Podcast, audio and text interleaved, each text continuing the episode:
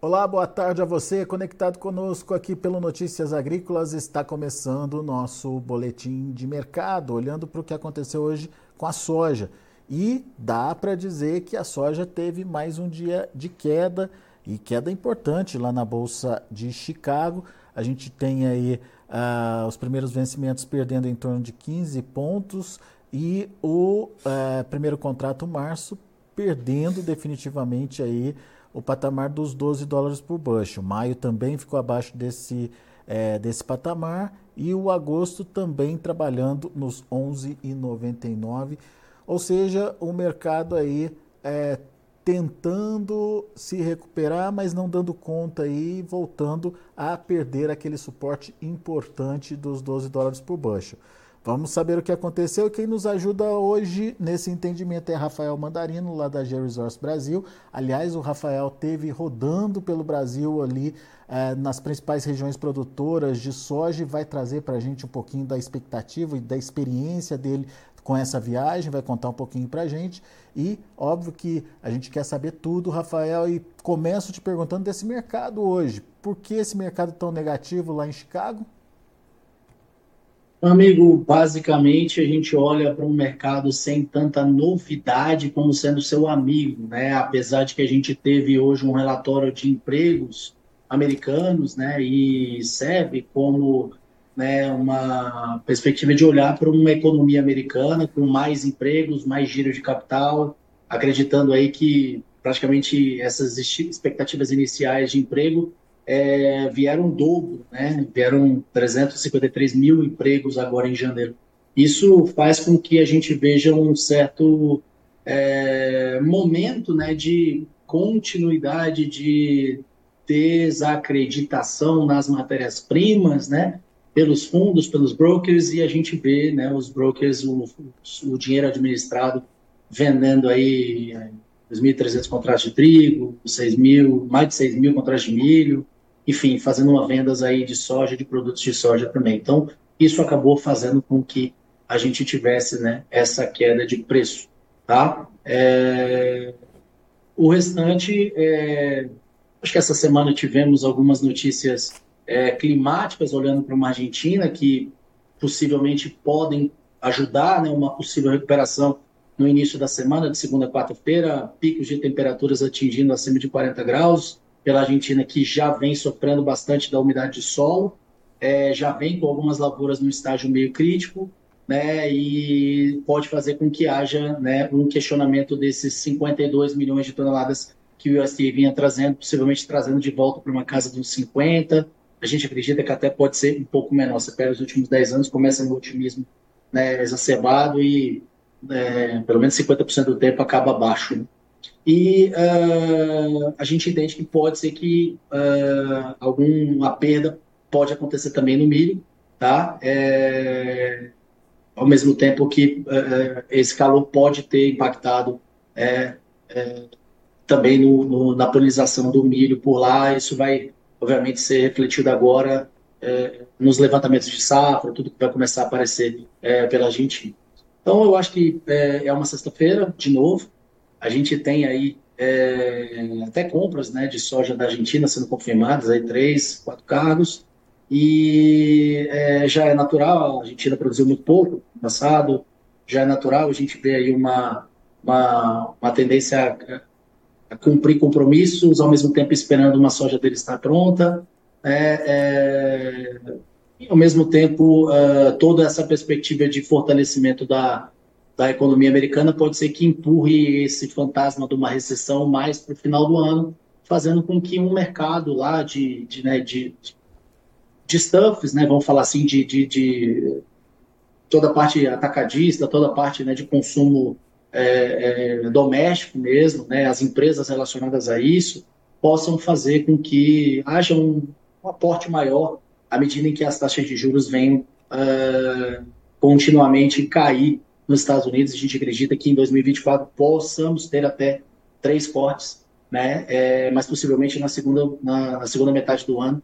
Tá? E isso pode fazer com que haja né, um, um investimento maior aí também no mercado acionário, né? enfim. Então, a gente precisa agora de um pouco mais de é, certeza dos números, números discrepantes no Brasil não são favoráveis. E como você me perguntou, na nossa rodada, né, a gente fez um corte, considera até um pouco expressivo, estávamos na casa dos 150 milhões de toneladas, é, e caímos agora para 145 milhões de toneladas, é, ponto 4, é, aqui no Brasil de soja, tá? É, saímos de 150,5 para 145,39. É, considero que esse número é um número que aperta bastante o quadro de oferta e demanda. É um número que possivelmente pode pressionar a exportação tá? É, do que vinha sendo projetado.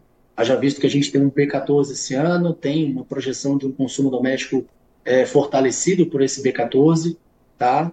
E isso pode fazer com que, é, à medida em que fortalecimento, né, um lobby forte aí das indústrias, né, fazendo uma originação maior, até um, quem sabe, uma defesa de um B15 tespado, isso pode fazer com que haja uma competição possível dessa uh, soja Brasil, que vem a cada revisão, mês a mês, que a gente vem atualizando, sendo questionado.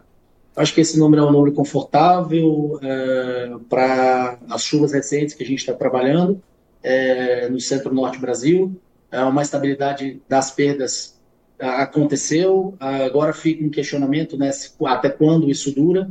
Muita lavoura plantada atrasado, né, bem ali no final de dezembro, é, pensando em Goiás, eu vi sul do Paraná, com, com lavouras sendo implementadas nesse pós-natal, por exemplo. É, algumas lavouras que ali final de novembro, início de dezembro, estavam sendo implantadas também quando a gente rodou no Mato Grosso do Sul, é, sul do Mato Grosso do Sul, é, áreas que expressivamente estão sofrendo com é, também uma umidade de solo bem abaixo do esperado. Quando você olha o índice de vegetação também né, é, há um, uma diferença aí da normalidade, né, do que se esperaria também, isso obviamente vai questionar produtividades. E no Mato Grosso a gente encontrou né, é, as primeiras áreas né, que estavam sendo colhidas, colheita bem acelerada, é, acho que isso corrobora com a ideia também da, da, da, da a gente está com a média de colheita mais acelerada do que anos anteriores, é, mas eu entendo que muita área entregou o ciclo antes, muita área também está com um volume menor, ou seja, o produtor vai me entender bem buscando menos, né, dando menos trabalho ali no boca da colhedeira, é, e aí conseguindo avançar com a capacidade de trabalho efetivo em hectares hora, é, sem tanto é, perrengue, vamos falar assim, do campo. Então, é, tende a trazer para uma normalidade para frente à medida em que a gente veja, é, em função da heterogeneidade de momentos de plantio, esses momentos de colheita de lavouras que não entregaram o ciclo mais cedo começarem a ser colhidas um pouco mais tarde, né? enfim, e aí olhando para o restante do país também, os atrasos significativos que vemos em outros estados. Então, vamos com calma, eu acho que tem muita coisa para acontecer. A Argentina tem agora um questionamento, e temos aí dia 8 o relatório Conab e USA, que tem um grande desafio, é, precisa apertar esse quadro de oferta na nossa visão. Muito bem. Bom, Rafael, vamos, vamos por partes. Cê, vamos, vamos entender um pouquinho da, da sua viagem. Por onde você andou? O que, que você viu? Ah, nós passamos desde novembro pelo estado eh, Goiás, Minas, São Paulo, Mato Grosso do Sul, Paraná e uh, isso final de novembro. Aí ao longo de dezembro a gente fez essas viagens. Final de dezembro é, eu estava no, no, Paraná, porque cineticamente é, minha sogra mora lá, né? Se estiver me ouvindo, um grande beijo para a senhora. E é, depois a gente retornou e agora, né, em janeiro, nós fomos ao Mato Grosso para acompanhar uma parte da colheita. Tivemos no Flamion do Mato Grosso, né?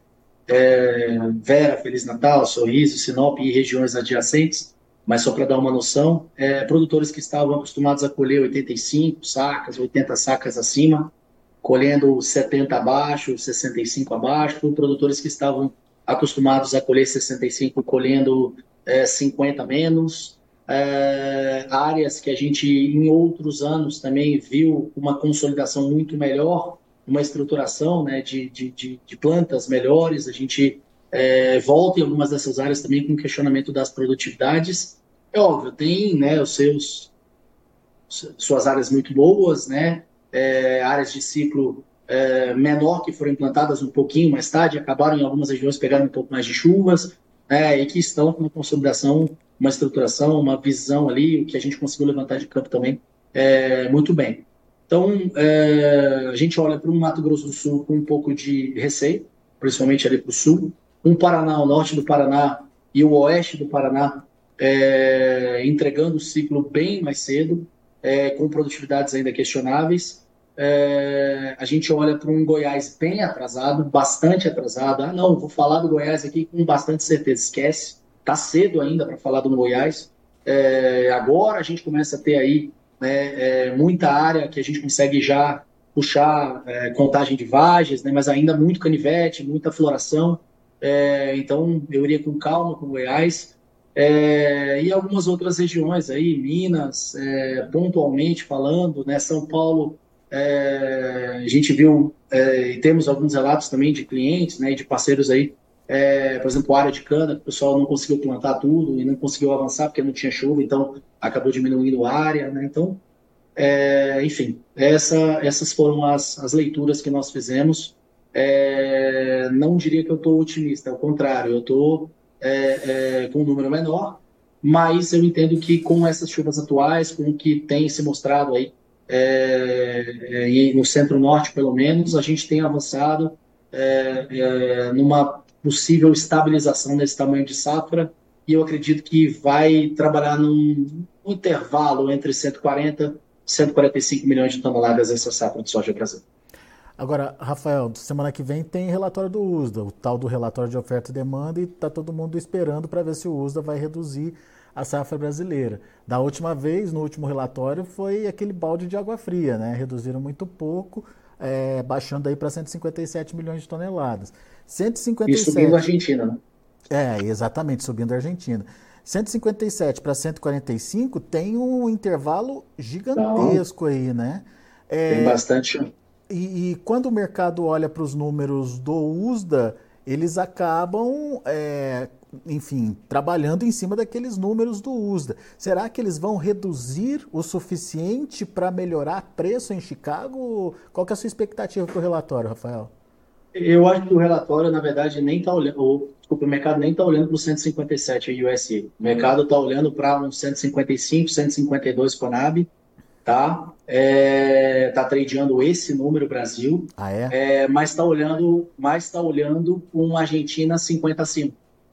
E eu entendo que o USDA né, talvez fique um pouco mais lento nesse ajuste né, de tamanho de safra, é, ao mesmo tempo que eu entendo que olhar com esse é, é, tamanho otimismo para uma Argentina que naturalmente tem um questionamento grande e é, tem aí né, seus gargalos, vem de safras né, de descapitalização do produtor, é, vem de níveis tecnológicos aí que eu me pergunto se realmente foi esse nível tão é, bom assim a ponto de jogar estimativas aí que olham para o milho, por exemplo, argentino, 60 milhões de toneladas acima, é, 55 é, milhões de toneladas de soja acima. Então eu iria com um pouco de é, cautela.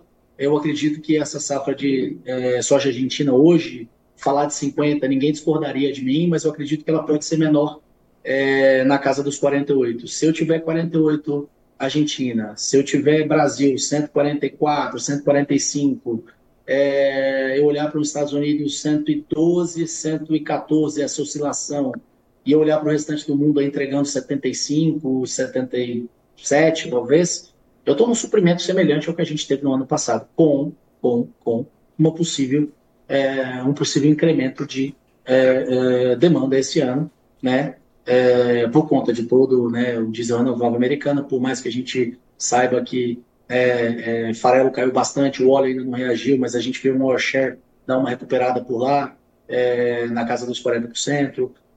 a gente vê aí ativamente uma a possibilidade né, de China, por mais que muito se fale que ela momentaneamente está é, enfraquecida é, ou está mais lenta, né? mas a gente olha aí um janeiro 24 já entregando mais soja do que janeiro do ano passado, né? É, níveis semelhantes até acima de 2022, com um line-up forte para fevereiro, né? É, acima de 7 milhões de toneladas, é, ainda para arredar. É, é, números que possam não estar sendo contabilizados agora, né, do janeiro para fevereiro, março já com line-up acima de um milhão de toneladas. Então eu iria com calma é, para olhar para esse número tão otimista, né, de USDA 157. É, eu acho que o mercado ele está um pouco mais embaixo, mas de novo, é, com uma safra latino-americana ainda expressiva. Eu acho que o dia 8 ele vai ser definitivo para a gente começar a questionar o tamanho exportável do Brasil. Na nossa visão, o 145 ele começa a trazer uma pressão sobre essas exportações. É uma perda de produtividade de centro-norte Brasil, em média, aí 15%, e isso traria uma perda de mais de 10 milhões de exportação aqui no Brasil, no potencial do quadro de oferta e demanda. Então, Redução é... da, da, projeção de exportação, é isso que você está falando? Redução na projeção de exportação. Então, a gente tem um aperto no quadro de oferta e demanda, a gente tem um B14 aí de biodiesel, é, demanda doméstica tende a se manter um pouco é, acima, ou, ou, ou acima né, do ano passado, nem só um pouco, é, tende a se manter acima do ano passado, com uh, uma perspectiva de uma exportação sendo questionada para baixo. Vamos falar de uma exportação possivelmente acabe abaixo de 90 milhões de toneladas, comparando com o ano passado, em, fechou agora em 64 milhões, um pouco acima. É uma senhora perda. A Argentina oferta isso? Compensa? Difícil, hein? É. é. isso, isso então é positivo para preço, mas quando que a gente vai começar a sentir o efeito disso, Rafael? Meu amigo, eu preciso que o mercado não tradeie Chicago, é, não tradeie o USA, tradeie os meus números, tá? E eu acho que vai ser difícil o mercado é, tradear esse número agora, o Barbudinho feio falando, né? Mas, é, brincadeira à parte, é, eu entendo que a tendência é esta. Nós temos um caminho longo ainda, uma estação de cultivo, como eu disse, a gente viu lavoura sendo implantada 27, 28 de dezembro, tá? Então, é, vamos falar bem a verdade, né? Estou caminhando para um reprodutivo agora, estou começando a, a, a, a, começar a enxergar algumas é, é, é, respostas aí do que, que eu tive de chuvas né, em janeiro para essas lavouras. É, eu iria com calma. É, eu acho que a gente vai continuar vendo né, uma originação é, batendo, vou dizer, fofo, Uh, a indústria ainda um pouco reticente de olhar para esses números tão mais baixos. É, eu acho que tem números aí muito baixos, na minha visão. É, não que não seja possível, mas está cedo para a gente afirmar que é muito menor. Eu acho que esse range de 140 a 145 é um range assertivo para a gente trabalhar em fevereiro. É, e uh, eu entendo que esse mercado ele vai começar a enxergar isso à medida em que é, eu chegar nesse corte. Como você mesmo disse, 157 para esse nível, eu preciso de uma expressiva movimentação do USDA. E tem tempo, né? Acabaram de começar as projeções, a gente está falando de outubro em diante, setembro em diante, né? Então tem aí é, todo um ano inteiro, ô, ô, Rafael, é, mas, agosto, setembro. Mas daí o produtor brasileiro vai vender a preço de banana, porque pelo jeito a soja brasileira está barata, porque os argentinos estão comprando, os Estados Unidos comprou essa semana também. Enfim, vai ter que vender nesse preço, é isso? Ah, meu amigo, eu da outra participação, das outras participações no ano passado, em momentos ali de outubro, novembro, quando a gente falava que 160 acima era muito otimista e de que o produtor tinha que se antecipar e travar o custo dele, eu era criticado. Deixo aqui o meu recado. Então, quem não aproveitou, teve momento de venda. Isso não quer dizer que não hajam momentos de vendas para frente na nossa visão. Ah, sim. Eu acho que não tem que entrar num, num, num desespero, mas as contas chegam. Então eu tenho que ir trabalhando à medida em que eu for vendo uma melhoria de preço, fazendo uma defesa. É, Tivemos próprio... aí uma melhoria de um dólar que pode ajudar, um prêmio que bateu num fundo e começou a recuperar momentaneamente nessa semana também. Né? Então, assim, é, tem produtores que venderam Chicago, tem produtores que deixaram o prêmio aberto e travaram depois um prêmio quando deu uma recuperada expressiva para trás, né, algumas é, multisemanas. É, ainda tem prêmio em aberto que agora podem né, esperar, ver se o prêmio melhora um pouco para poder travar, mas que tem um dólar muito melhor agora para travar. Enfim, eu acho que tem, tivemos diversas ferramentas, oportunidades e momentos. Quem está 0% vendido, esse está num risco absurdo. Eu também falava de não plantar sem seguro. Não sei se você lembra, dá para a gente recuperar se quiser. É, esse ano acho que está todo mundo concordando com o que foi falado lá atrás. Então, vamos com calma. Eu acho que tem muita coisa para acontecer, como eu disse, tem toda uma estação, um questionamento de safra argentina, um questionamento de safra Brasil. rentabilidade do produtor americano não está boa, está negativa, é, pelo que se projeta atualmente de preço. É, precisamos necessariamente de um rally do óleo é, de soja, ou pelo menos uma recuperação de patamares maiores. É, vamos botar um alvo aí para esse oil share acima de 50%. Quando Mr. M. É, mas eu acredito que uhum. fevereiro em diante a gente tem agora uma demanda maior de combustível. Vamos pegar a primeira informação para o mercado de hoje: mais emprego, mais consumo, mais demanda por combustível, mais demanda por biocombustíveis.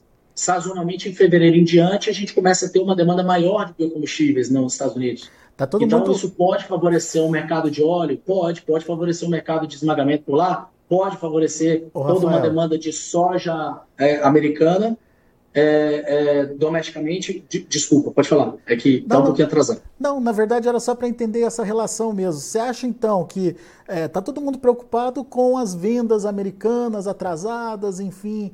É, a exportação não está tão vigorosa quanto se imaginou, tal, mas o mercado doméstico pode fazer esse papel, então, de enxugar essa soja que, que está sendo é, colocada à, à, disposição do mercado lá nos Estados Unidos? Meu amigo, é, você está me falando uma coisa que é natural. Vamos lá, vamos olhar para os Estados Unidos, está um pouco mais lento, mas aqui bombou de exportação. Então vamos olhar os dois juntos. A gente teve uma venda expressiva de soja. Né, do que se produziu lá, o que se produziu aqui, foi bastante expressivo. Agora começa um questionamento de safra aqui e uma indefinição ainda de tamanho de área para lá. Hum. Ao mesmo tempo, uma demanda doméstica lá que tende a adicionar aí na capacidade de esmagamento mais de 5 milhões de toneladas só esse ano.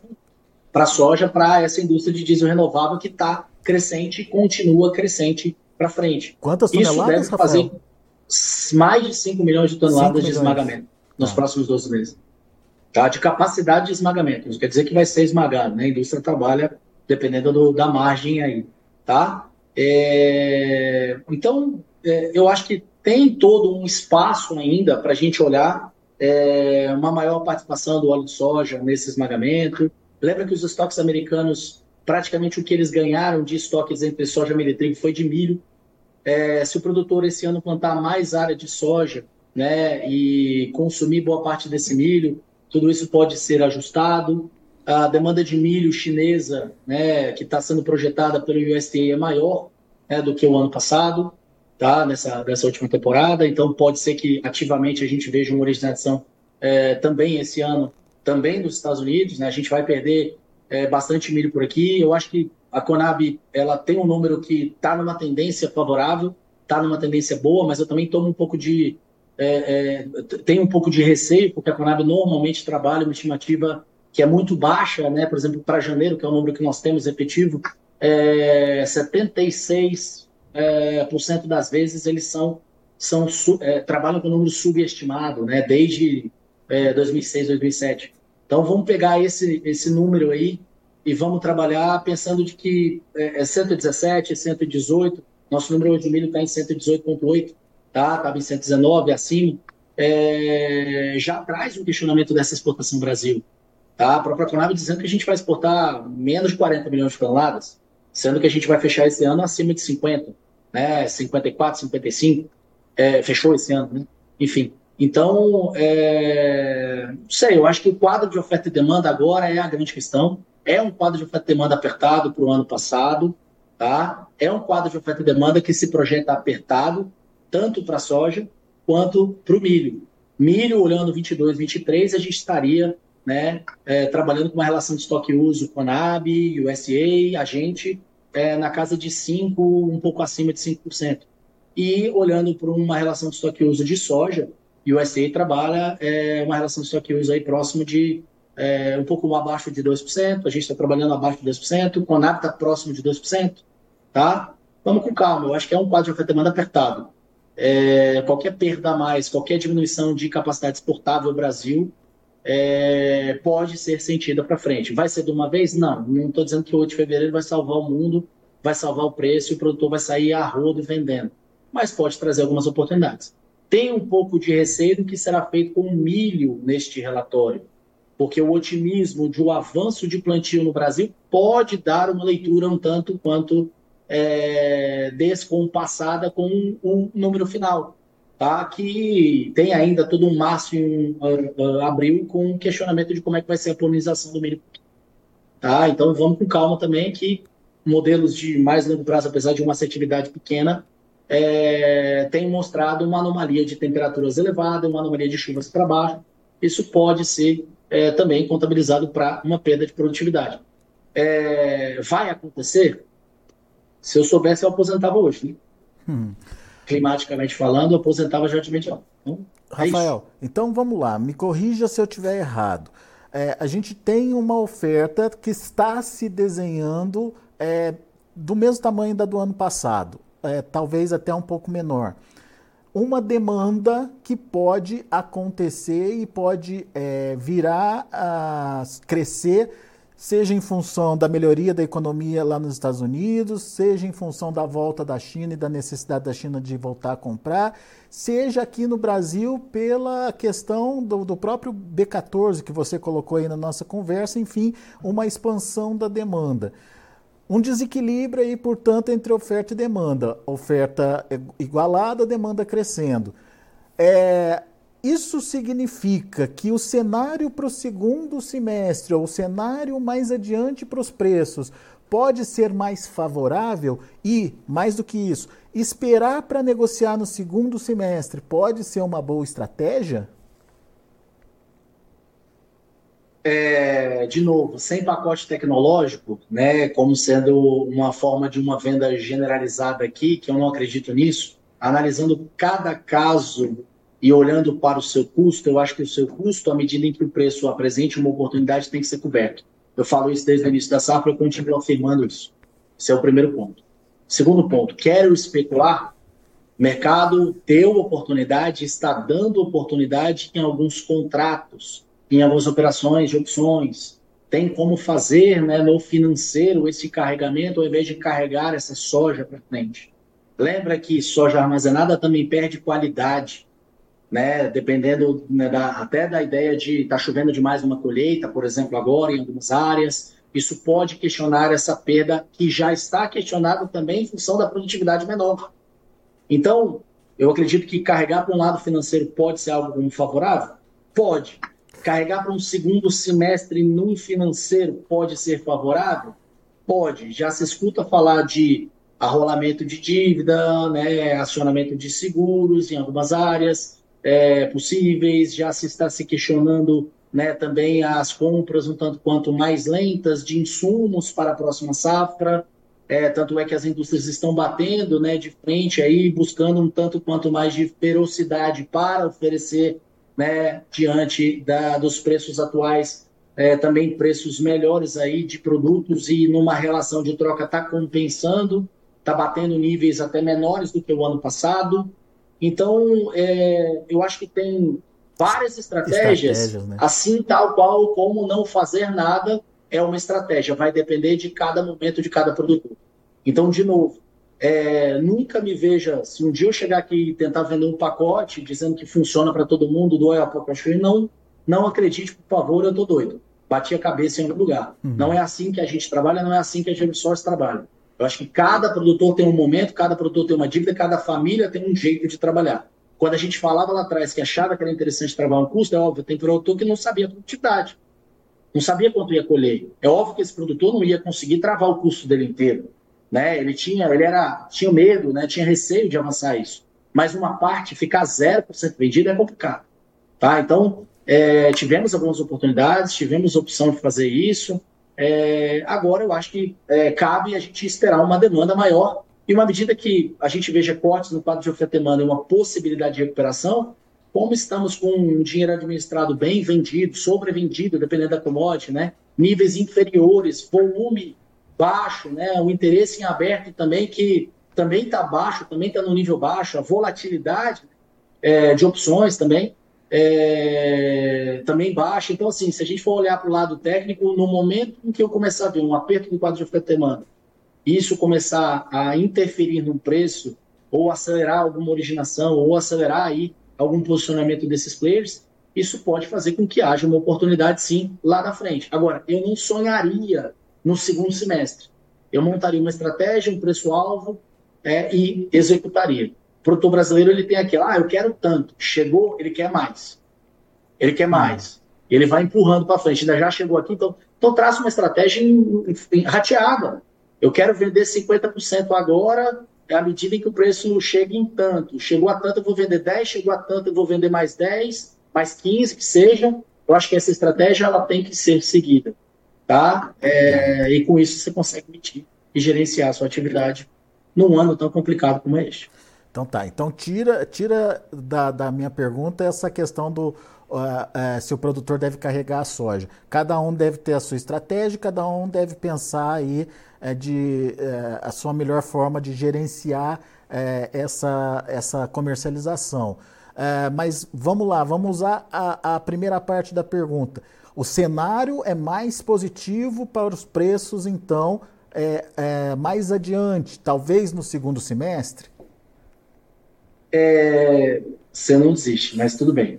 Ah, eu estou me esquivando dessa sua resposta, mas não por é, medo dela, e, e, sim o quanto eu vou enviesar o, o, o, nosso ouvinte. Eu tenho um pouco de receio em relação ao como ele vai interpretar isso, mas eu vou te responder que sim, nós estamos no fundo de preço? Não sei. Se a safra for 145 abaixo do Brasil, a Argentina abaixo de 50 milhões, eu te afirmo que estamos no fundo de preço. E possivelmente agora vamos recuperar os preços. Agora, o mercado vai tradear esses números? Aí é o grande questionamento que você me fez. Quando ele vai começar a tradear esse número? Quando eu tiver um avanço de colheita quantitativamente plausível a ponto dele não ter mais para onde escapar e trabalhar níveis acima. É, ou com folga, um, um spread muito grande aí desses níveis, né, de que quantitativamente na boca da colhedeira eu estou tendo uma confirmação. Então, a gente vai, obviamente, esperar aí né, mais de 50% colhido, Brasil, 60% colhido, para começar a confirmar esses números. Uhum. Eu acredito que é, maio em diante, a gente já tem uma definição também de área plantada de milho é, bastante expressivo, Brasil, é, uma definição também de como é que estão as primeiras áreas plantadas de milho, como é que estão né, as primeiras lavouras que estão caminhando aí para uma colheita. É, então, eu iria com um pouco de é, é, é olhar um pouco mais é, esperançoso para este momento, que possivelmente vai estar havendo uma exportação competir com o mercado doméstico, que normalmente compra no primeiro semestre, e vai ser bem no meio desse mercado doméstico, no pico do mercado doméstico originando, ao mesmo tempo né, um mercado de exportação que, que está bastante comprado, mas que agora né, é, começa, né, à medida em que caia essa disponibilidade, a comprar um pouco mais nesse momento aí. Muito bom. Não acredite que é aí o ponto. Não, monte a estratégia, o preço começou a recuperar, atingir o nível que você desenhou, aí você executa a sua estratégia. Por favor. Legal. Defenda a sua posição. Rafael, eu não quis te, não quis te pressionar e nem quis te, é, te fazer falar coisa que você não queria. É, nós estamos aqui. É, tá? Nós mas, estamos aqui, é mas, isso. enfim, ficou muito claro que assim, é, o produtor não, não, não, pode contar com esse cenário lá no futuro. Ele existe, ele é possível de acontecer, mas ele tem que ser é, eficiente o, o suficiente para fazer a programação dele e ir aproveitando os momentos de oportunidade de venda que ele tiver. É isso, né? Eu é esse o recado. É isso, e eu acho que a nossa, nossa leitura é o seguinte: ainda é muita soja, vamos falar bem a verdade, 145, 140, é muita soja comparando os últimos cinco anos. É muita soja comparando uma Argentina produzindo. A nossa sorte, a Argentina produz e exporta muito mais subproduto do que efetivamente a soja, uhum. pura e simplesmente. Né? Então, ela tem muito compromisso que foi arrolado, ela tem muito, é, possivelmente, uma participação ativa aí também no mercado de farelo, que vem crescendo ano a ano, 4, 5 milhões de toneladas né, de demanda. Então, é, vamos com calma, eu acho que é, nossa sorte agora, né, que não é uma sorte muito produtor tem problema, pode ter tido sérios problemas financeiros é que é muita soja, mas é, a capacidade exportável começa a ser questionada é, é, é, é, latino-americana, vamos falar assim. E caso esses números venham a ser os níveis inferiores que estão sendo falados no Brasil, Aí não, é um colapso. Aí não, a gente tem que ficar autista.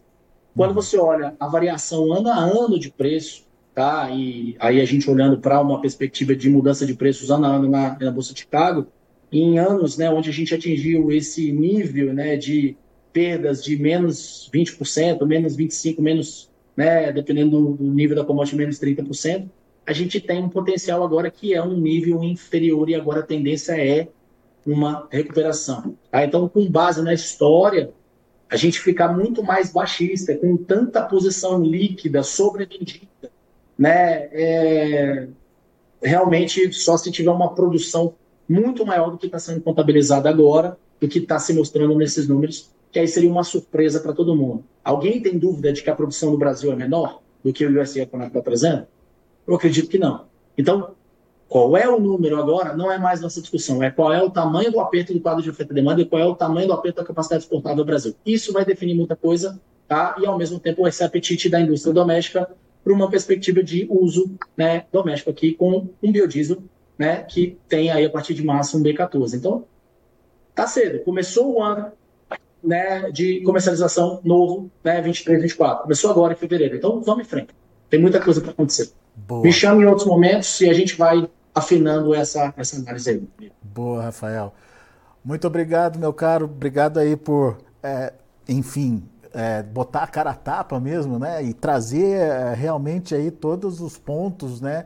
Que podem acontecer. Obviamente, é, é, o produtor fica na torcida que o preço aumente, porque ele precisa ter renda, ele precisa, enfim, ganhar dinheiro com a atividade dele. É, o mercado tem o seu tempo também e, como você mesmo falou, a realidade vai aparecer aos poucos e é a partir dessa realidade que a gente vai entender o que pode ser essa relação de oferta e demanda aí no futuro e como isso vai impactar é, a formação de preços lá no futuro também. Ficou muito claro, show de bola, Rafael Mandarino. Mais uma vez, muito obrigado, viu, pela participação aqui conosco e por estar aqui com a gente, né? Depois de ter rodado não sei quantos quilômetros, mil quilômetros atrás de, de soja, vendo como é que está a lavoura, como é que está o milho, enfim. Obrigado por estar disponível aqui para a gente e contar um pouquinho aí do, do que você viu.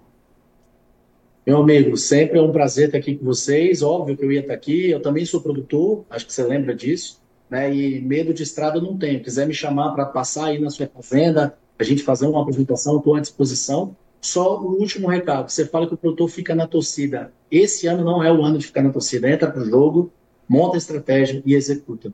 Eu mantenho o meu recado que eu fazia lá em novembro, lá em setembro, outubro, novembro, dezembro, todas as vezes que a gente participou aqui é, com vocês ou em outras é, mídias, é, não mudou o discurso e a gente continua com isso. É óbvio que cada caso é um caso, mas é, defenda a sua posição, defenda seu custo e vamos trabalhar, obviamente, pensando aí de é, que a oportunidade existe algumas, é, já existem algumas outras estratégias para você estar trabalhando. Tá? É, entre em contato, que você precisar, estamos por aqui. Me chame quantas vezes você quiser, meu amigo. Sempre que é possível, estarei. Fique com Deus aí, um ótimo final de semana. Boa, Rafael. Show de bola. Abraço, meu amigo. Obrigado, volte sempre. Abraço. Tá aí, Rafael Mandarino, a G Resource Brasil, aqui com a gente, trazendo informações, trazendo dicas, traçando cenários, enfim, foi uma entrevista pesada aí, uh, com muito conteúdo, com muita informação boa e, obviamente, fica por sua conta aí é, deglutir tudo isso, digerir essas informações aí para que uh, você possa traçar a sua melhor estratégia e fazer a sua melhor comercialização. Uh, o recado do Rafael acho que ficou bem claro a é, situação ainda não está definida e, portanto, quando você olha para um Chicago, como a gente vai mostrar agora, é, pelo menos por enquanto não deve ser o seu motivo de preocupação, pelo menos é, para aqueles que é, de alguma forma já fizeram pelo menos aí o, a cobertura do custo de produção. Vamos ver os números lá da Bolsa de Chicago? Vamos lá. A soja para março acabou fechando aí a 11 dólares e 88 centos por bushel, perdeu o patamar dos 12 dólares, recuou 14 pontos mais 75 hoje. O maio também perdendo os 12 dólares, 11,98, queda de 15 pontos e meio. O julho, 12 dólares e 8 centos por bushel. Perdendo 15 pontos e meio, e o agosto 11 dólares e 98 centes por bushel, queda de 15 pontos mais 25. Esses são os números da soja. Vamos ver o milho. Para março, 4 dólares e 42 centes por bushel, queda de 4 pontos e meio. Para maio, 4,53 recuando 4 pontos mais 75. Julho, 4 dólares e 62 centes por bushel, 3,5 de baixa. Setembro, 4 dólares e 68 centes por bushel, queda de 2 pontos. Para finalizar, o trigo. Para março, 5 dólares e 99 centes por bushel, perdendo quase 2 pontos. Maio, 6 dólares e 8 centes por bushel, 1,5 de queda. Julho, 6 dólares e 13 centes por bushel, queda de 0,75. Setembro fechou ainda do outro lado da tabela, do lado positivo, meio pontinho de alta, 6 dólares e 24 centes por bushel. Muito bem, são as informações do mercado. A gente vai ficando por aqui. Agradeço muito a sua atenção, a sua audiência. Notícias agrícolas, informação agro relevante e conectada.